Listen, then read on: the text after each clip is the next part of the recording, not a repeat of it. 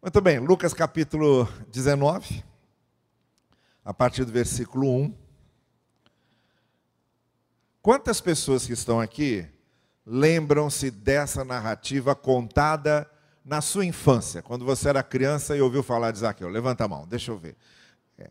Eu desconfio que essa é uma das narrativas mais populares e uma das primeiras que a gente logo ouve e aprende é, nas nossas classes de infância, é, na igreja, ou talvez nos nossos é, encontros familiares. são esses, essas histórias bíblicas que nossos pais nos contam, que nossos professores de Ebenezer nos contaram. Isaqueu, com certeza, está entre as mais contadas e as mais conhecidas. Você quer ver uma coisa? Antes da gente ler o texto, por qual cidade Jesus passava quando se encontrou com Zaqueu? Hã? Jericó, muito bem. Onde foi que Zaqueu se meteu para ver Jesus? Em cima da figueira. Quando Jesus passou por baixo e olhou para cima, o que, que ele disse para Zaqueu? Para ir para onde? Quando Zaqueu estava lá com Jesus na casa dele, Zaqueu se levantou e disse que, para demonstrar o arrependimento dele, faria o quê? Hã? Então nem precisa ler o texto, vocês já sabem tudo que aconteceu, né? Então é o seguinte: Jesus entrou em Jericó e atravessava a cidade. Havia ali um homem rico, chamado Zaqueu, chefe dos publicanos. É, preste bem atenção nessa palavra publicano, porque ela tem muito a ver com todo o contexto em que esse texto é registrado. Ele queria ver quem era Jesus, mas sendo de pequena estatura, não exatamente um anão, como algumas interpretações costumam dizer erradamente. Texto não diz que ele era um anão, o texto diz que ele era um pouco mais baixo do que o normal e não conseguia por causa da multidão. Assim, correu adiante e subiu numa figueira brava, que é um tipo das figueiras que são muito comuns na Palestina para ver Jesus, pois Jesus ia passar por ali. Quando Jesus chegou àquele lugar, olhou para cima e lhe disse: Zaqueu, desça depressa, quero ficar em sua casa hoje. Então ele desceu rapidamente e o recebeu com muita alegria. Todo o povo que estava ali viu isso e começou a murmurar e a se queixar e a reclamar, dizendo: ele se hospedou na casa de um pecador. Essa expressão pecador tem a ver com aquela expressão publicano que a gente leu inicialmente, e daqui a pouco eu vou explicar por quê. Mas, a, tanto que em algumas versões a palavra pecador está aparecendo aí entre aspas, perceberam? Mas Aqueu levantou-se e disse ao Senhor: Olha, Senhor, estou dando a metade dos meus bens aos pobres, e se de alguém extorquir alguma coisa, devolverei quatro vezes mais. Jesus lhe disse: Hoje houve salvação nesta casa, porque este homem também é filho de Abraão. Preste bem atenção também nessa expressão, porque ela tem a ver com a expressão pecador e tem a ver com a expressão publicano. Este homem também é filho de Abraão. Pois o filho do homem, e esse versículo não só conclui esse texto, mas se torna um paradigma da própria obra de Cristo no mundo. Pois o filho do homem expressão em que Jesus diz que a sua identificação com a humanidade foi completa, foi total, foi plena. Ele é o filho da humanidade. Ele era o homem completo. Ele era o Adão perfeito. Ele era aquilo que Adão podia ter sido e não foi. Ele é a realização de toda a ideia de humanidade que podemos ter. Quando nós pensamos num ser humano completo, a gente tem que pensar em Cristo, porque ele era esse ser humano completo. O filho do homem veio buscar e salvar o que estava perdido. Olha, é, presta atenção então no seguinte: Zaqueu era um publicano, é, que era um cobrador de impostos, isto é, cobrava do público, cobrava dos cidadãos, publicano no sentido de cobrar os impostos públicos. Só que tinha um problema. Ele era judeu e cobrava impostos para Roma dos judeus. Os judeus, nação a qual Cristo pertencia, por isso os relatos todos estão acontecendo na terra da Palestina. Os judeus tinham uma grande insatisfação com a presença dos romanos ali. Você que já passou pelos estudos da história do mundo, com certeza já ouviu dizer que Roma conquistou todo mundo civilizado da época e impôs o seu domínio e cobrava impostos de todas as nações que Roma dominava. Eles invadiam uma nação, eles tornavam as pessoas daquela nação parte do Império Romano, impunham sobre aquela nação conquistada a autoridade de César e cobrava impostos para Roma daquela nação conquistada. Os romanos respeitavam as religiões já existentes, como por exemplo o judaísmo. Os judeus puderam continuar cultuando no seu templo, reunindo-se em suas sinagogas. Duas coisas só Roma exigia: fidelidade a César e o pagamento de impostos. Disso não tinha como fugir. Então, onde há cobranças de impostos, há cobradores de impostos. E, Ju, e, e Isaqueu era justamente um judeu que era cobrador de impostos de outros judeus para Roma. Então, judeus, na maioria das vezes, e muito especialmente, entre os fariseus, os mestres da lei, os saduceus, os sacerdotes, os que eram parte da, do clero judaico, tinham uma dificuldade imensa em aceitar esses judeus que cobravam impostos de judeus para romanos. Judeus que trabalhavam para o, para o Império Romano para cobrar impostos de judeus. Então, normalmente, eles eram vistos como grandes pecadores. Qual era o pecado deles? Pecado deles era a traição à pátria. Estavam ajudando o dominador. Venderam sua alma ao dominador. Trabalhavam para o dominador. Recebiam pagamento do dominador. Mas havia, além dessa visão dos publicanos ou dos cobradores de impostos como grandes traidores, e por isso eram simplesmente chamados de pecadores, havia uma outra dimensão que era o seguinte: todo mundo sabia e corria de boca em boca que quem devia impostos, para não ter que pagar a totalidade das suas dívidas, ou para pagar menos impostos, ou até para não pagar, pagava propina para os cobradores de impostos. E muitos desses cobradores de impostos enriqueciam por causa das propinas que eles cobravam. Então, quando alguém estava com uma dívida muito grande, é, esse cobrador de impostos chegava e dizia: Olha, sua dívida é grande, você não vai conseguir pagar, mas a gente pode negociar. É, eu também fico muito espantado porque é uma coisa que a gente nem imagina que possa existir, esse tipo de coisa, mas é impressionante como existia e acontecia. Toda vez que eu olho para isso, eu falo, meu Deus, como é que pode acontecer isso num lugar qualquer do mundo? Acontecia ali.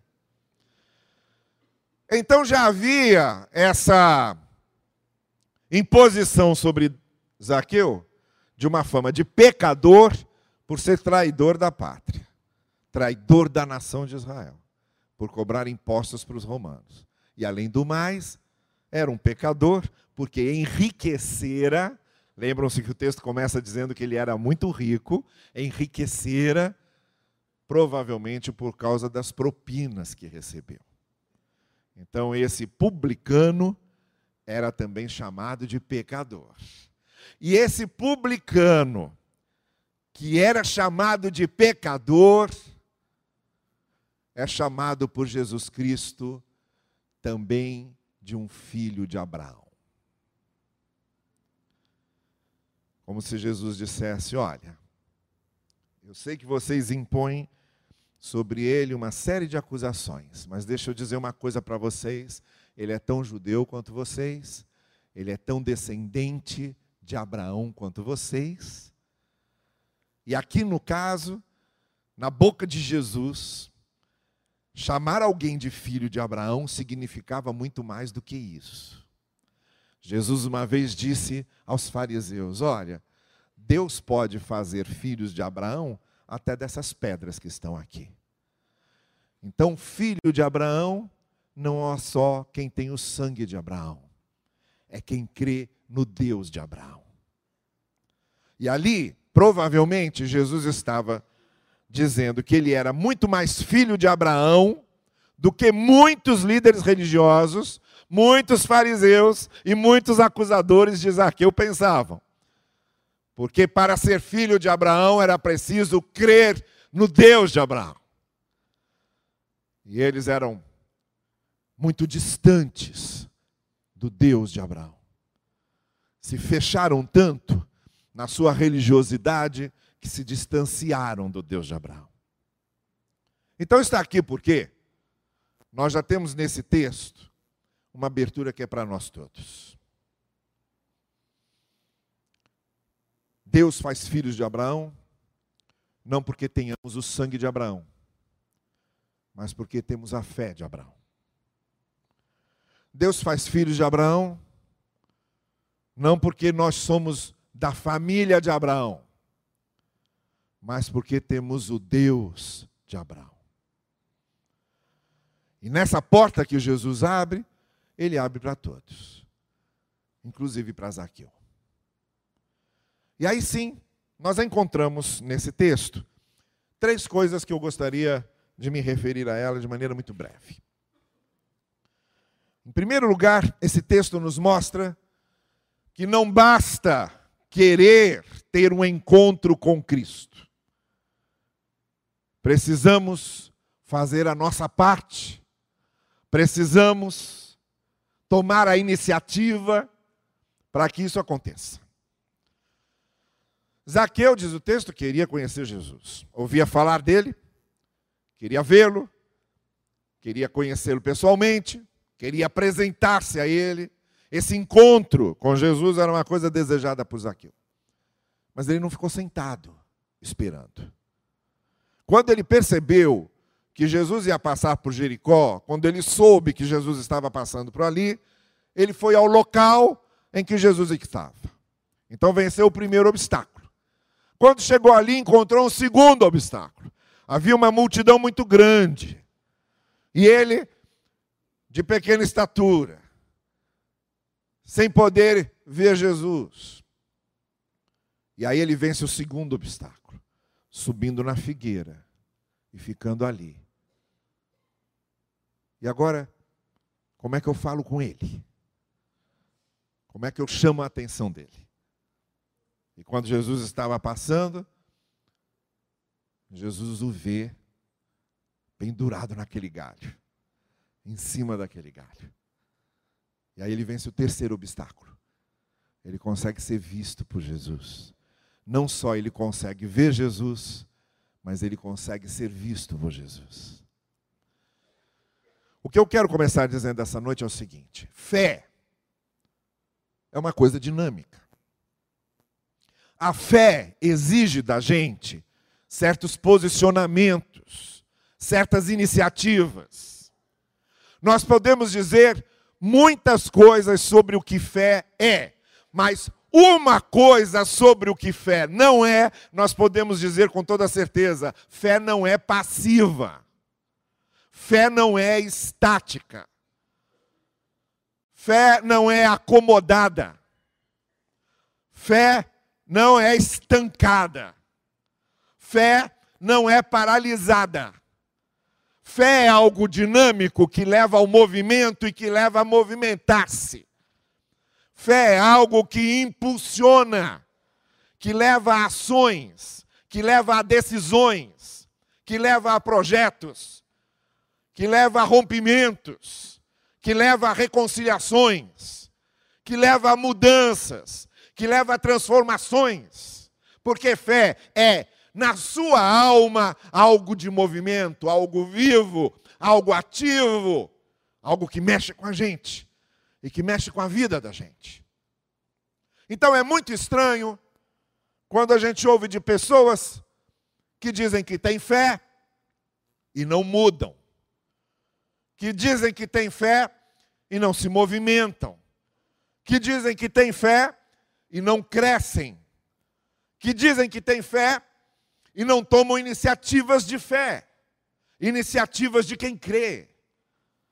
Pessoas que querem ter um encontro com Cristo, pessoas que querem ter uma experiência com a graça de Deus, pessoas que querem conhecer Jesus, segui-lo, tornar-se um discípulo dele, crescer com ele, aprender com ele, desenvolver-se com ele, são pessoas que precisam tomar iniciativas de movimento para ir ao encontro de Jesus, para obedecer os seus ensinos, para segui-lo. Seguir a Jesus é uma expressão de movimento. Ninguém consegue seguir a Jesus parado. Ninguém consegue seguir a Jesus sem evoluções. Ninguém consegue seguir a Jesus acomodado. A fé leva a fazermos. A fé leva a agirmos. A fé leva a nos movimentarmos. Se Zaqueu tivesse só uma teoria do encontro com Cristo, se ele tivesse só uma ideia, um desejo, uma vontade, um plano, um sonho, mas não era só isso que ele tinha. Ele tinha isso.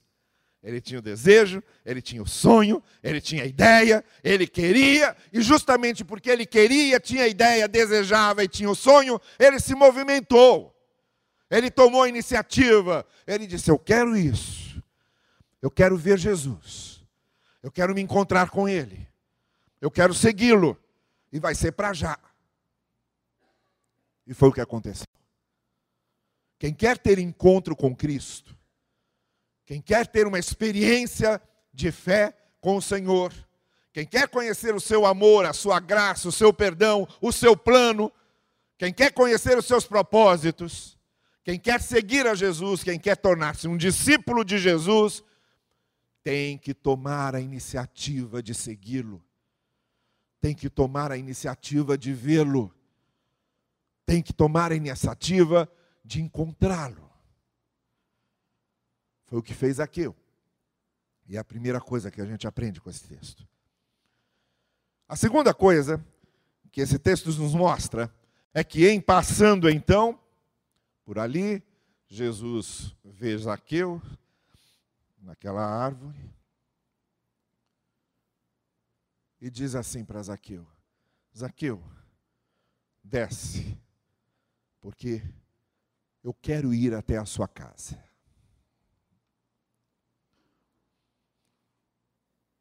A segunda coisa que a gente aprende é que, quando se trata de um encontro com Jesus, não só uma questão de iniciativa nossa. Começa aí, mas também é uma questão de trazermos Jesus para dentro da nossa realidade para dentro do nosso contexto, para dentro da nossa vida, para dentro da nossa casa. O seguir Jesus tem a ver com Jesus tomar conta da nossa vida toda. Então, por isso, Jesus diz a ele: Zaqueu, eu estou reconhecendo que você está fazendo um grande esforço para se encontrar comigo. Estou vendo isso. Que bom.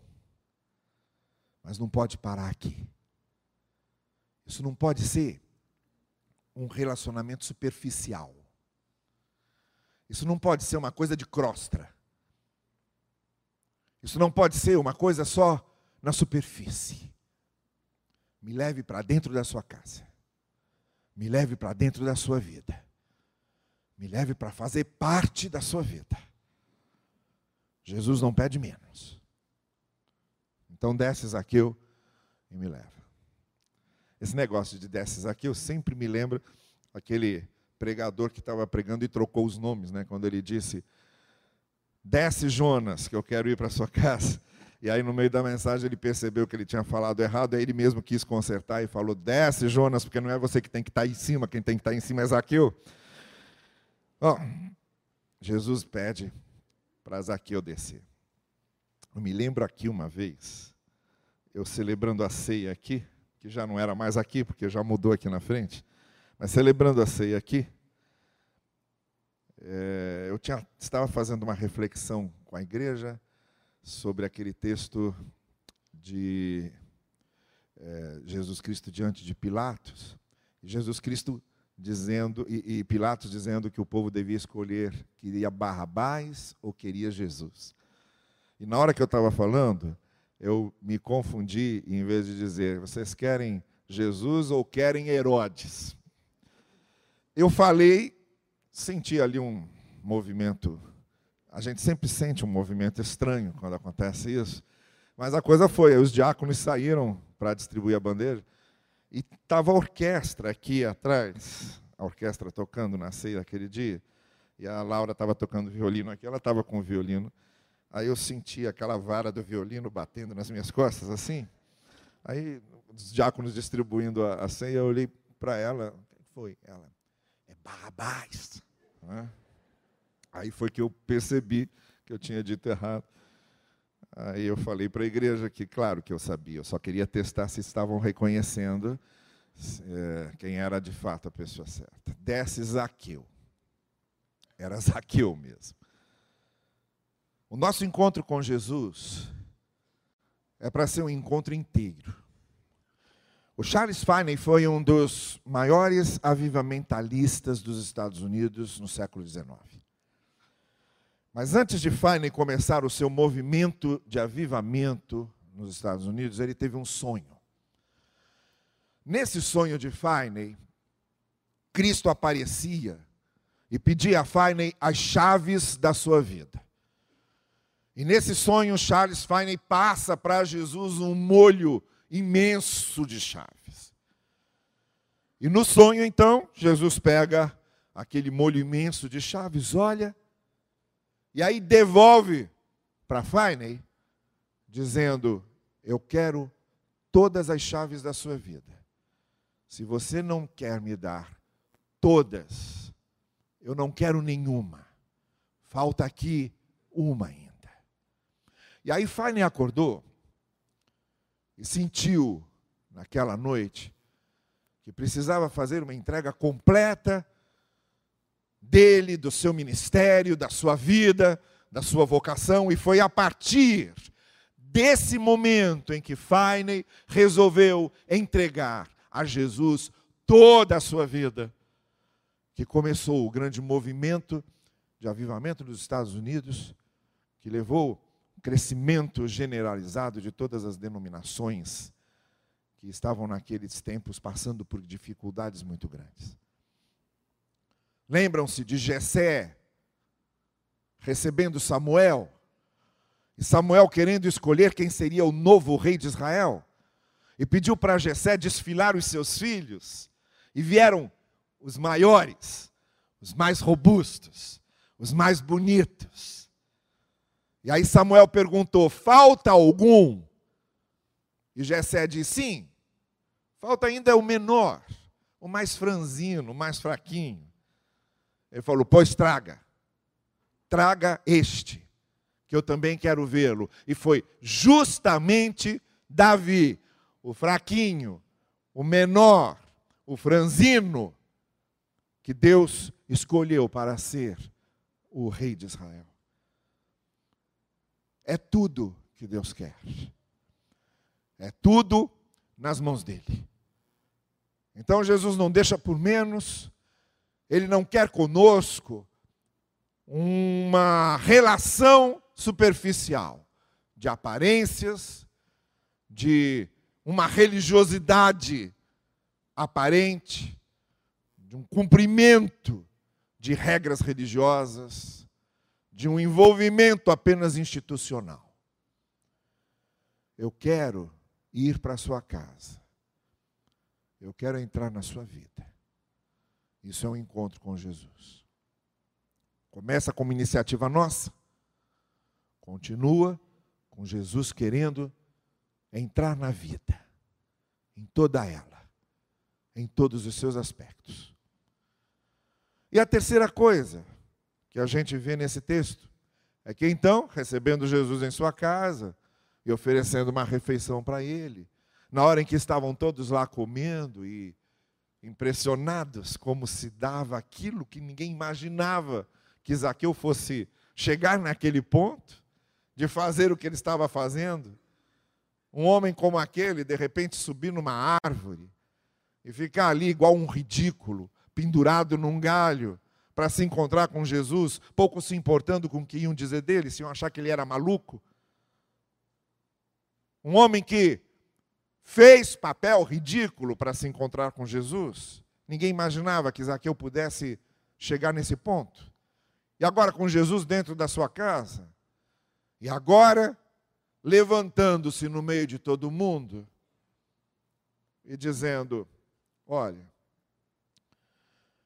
eu consegui enriquecer muito durante esse tempo. E para mostrar como agora para mim essas coisas não significam tanto mais quanto Jesus agora significa, eu tenho a liberdade de me desfazer daquilo que aparentemente domina a minha vida. Porque o que Zaqueu está dizendo é isso. A partir de agora, quem domina a minha vida é Cristo. E para vocês terem certeza de que o dinheiro não tem mais nenhum domínio sobre a minha vida, metade do que eu tenho, eu vou distribuir entre os pobres. Porque agora, quem manda em mim não é o dinheiro, nem é a cobiça.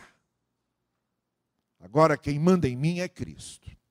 E mais, eu sei o que falam de mim, e sei o que desconfiam. Então, para ficar bem claro que eu estou mudando de vida, se alguém conseguir me provar, e aqui, particularmente, eu tenho uma ideia sobre Zaqueu. A ideia de que aquilo era só comentário falso. Era um homem íntegro, que apesar dos comentários, nunca tinha roubado ninguém. E estava tão seguro da integridade da maneira como ele conduzira a sua vida e os seus negócios, que então ele coloca isso à prova dizendo: se alguém conseguir provar que eu roubei alguém, eu devolvo quatro vezes mais. Porque agora o meu objetivo é outro. Porque agora o meu coração é outro. Porque agora a minha vida é outra. O encontro com Jesus começa quando a gente toma iniciativa, porque a fé é ativa, a fé não é passiva. O encontro de Jesus também leva a um comprometimento da vida, do que somos, do que temos de nós todos, inteiros, completos. Jesus vem para casa, para dentro da casa. Ele não quer conversa por WhatsApp só, não. Em terceiro lugar, um encontro com Jesus nos leva a mostrar que mudamos de vida. Leva ao que costumamos chamar de um testemunho de mudança, uma manifestação da mudança. A gente mostra e as pessoas veem que nossa vida mudou, que nossos caminhos são outros, que nossos rumos são outros. E assim como eu disse no início, que não existe fé passiva, a fé leva a iniciativas, eu estou dizendo que também não existe fé que não leve a grandes transformações, a transformações do caminho, a transformações da vida, a transformações da maneira de viver a transformações da visão, da compreensão, do relacionamento com as pessoas, da nossa conduta. Quando se trata de um encontro com Jesus, se trata de mudança e do testemunho da mudança. As pessoas que convivem conosco percebem que as coisas mudaram. Porque uma vez que Jesus passa na nossa vida, ele transforma tudo. Não há imparcialidade diante de Jesus e não há como permanecer o mesmo diante de Jesus. Por isso, Zaqueu não se conteve, teve que se levantar. Por isso que Zaqueu teve de falar da mudança. Por isso que Zaqueu teve de mostrar que agora começava uma nova vida, novos caminhos, novos projetos, novo andar, novas reações, uma nova vida. Foi isso aí que mostrou definitivamente o que tinha acontecido no coração de Zaqueu. Quando Jesus muda de verdade os nossos corações, as pessoas vêm na nossa vida. Quando os corações são transformados por Jesus, as pessoas vêm nas nossas ações. Quando os corações são transformados por Jesus, as pessoas vêm nas nossas palavras na nossa maneira de agir e reagir. Não há fé em Cristo sem transformação. Esse foi o encontro de Zaqueu com Jesus. Aquela história que você ouve desde criança, aquele registro que você conhece há tanto tempo, tem todo esse significado interior. Tem todos esses desafios. O primeiro desafio Jesus chama cada um de nós para tomar iniciativa e segui-lo. Porque a fé é ativa, ela não é passiva. Ela nos leva a nos movermos na direção de Jesus, na busca de Jesus e em seguirmos a Jesus. O segundo desafio, Jesus é para a gente levar para casa. Jesus é para a gente levar para a vida. Jesus é para a gente levar para os nossos projetos, para os nossos caminhos. Com Jesus não tem esse relacionamento só por fora. Com Jesus é um relacionamento completo e pleno. E o terceiro desafio é esse. Se Jesus mudou a sua vida, se Jesus mudou o seu coração, mostre isso. Mostre isso às pessoas. Porque assim como você, muitos em volta de você estão esperando ver o que Jesus fez por você e pode fazer por eles. Se você não mostrar o que Cristo mudou na sua vida, eles não têm como saber que Cristo pode mudar. A grande força do testemunho da gente é que a gente não imagina a quantidade de pessoas com as quais a gente cruza e que carecem do amor de Deus e que precisam da graça de Deus. E quando a gente mostra que se encontrou com essa graça, e quando a gente mostra que se encontrou com esse amor, é o que precisam para também passarem por essa experiência e para verem que o amor de Deus realmente existe, que o poder de Deus realmente existe, que a transformação de Deus realmente existe, que a graça de Deus realmente existe. Estão aqui esses três desafios para você essa noite. Zaqueu podia até ser de pequena estatura. Naquele dia, ele ficou maior do que qualquer um que estivesse ali. Zaqueu podia até ser mais baixo. Naquele dia, ele ficou muito mais alto. Porque não importa o nosso tamanho, quando a gente tem Jesus na vida, ele sempre nos torna mais altos. A gente sempre fica acima. A gente sempre fica maior. Quando Jesus muda a nossa vida, a gente sempre cresce. E é esse desafio que o Evangelho está fazendo a cada um de nós, e muito especialmente a você. Curva sua cabeça comigo. E eu queria lançar então você, a você esse desafio. Tome a iniciativa e se mova até Jesus. Tome a decisão de segui-lo. Eu quero fazer esse convite a você. Deixe Jesus entrar na sua vida mesmo. Deixe Jesus entrar na sua casa. Deixe Jesus tomar conta do seu caminho. Deixe Jesus tomar conta do seu futuro. Deixe Jesus conduzir você pela mão. Não basta, não basta ter só uma religião. Não, é Jesus e um relacionamento com Ele, de fato, verdadeiro, que nós precisamos. Eu quero convidar você essa noite a deixar que Jesus transforme sua vida e a usar você para mostrar para outros o que Ele pode fazer. O que Ele fez por você, com a sua graça e com o seu amor, pode ser mostrado a outros que também precisam da graça e do amor de Deus.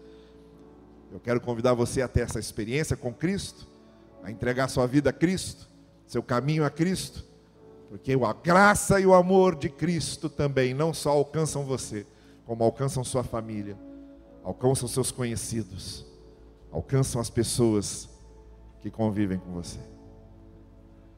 Se nessa noite você quer ter essa experiência com o Senhor Jesus, eu quero convidar você a fazer isso. Nós vamos todos ficar em pé e nós vamos cantar juntamente com o pessoal aqui o cântico que será cantado. E se nessa noite você está dizendo sim, eu quero isso, saia do seu lugar e venha aqui à frente, que eu quero orar por você. Enquanto a gente estiver cantando, se você quiser tomar essa iniciativa de seguir a Cristo, de dar a sua vida a Ele, de deixar que Ele transforme seus caminhos, transforme sua vida, use você como instrumento para abençoar outras pessoas e levar a graça de Deus a outras pessoas. Se você quer isso, comece mostrando que a sua fé é ativa, que a sua fé está viva, assim saindo do seu lugar e vindo aqui à frente, enquanto a gente vai cantar. Venha e eu quero orar com você.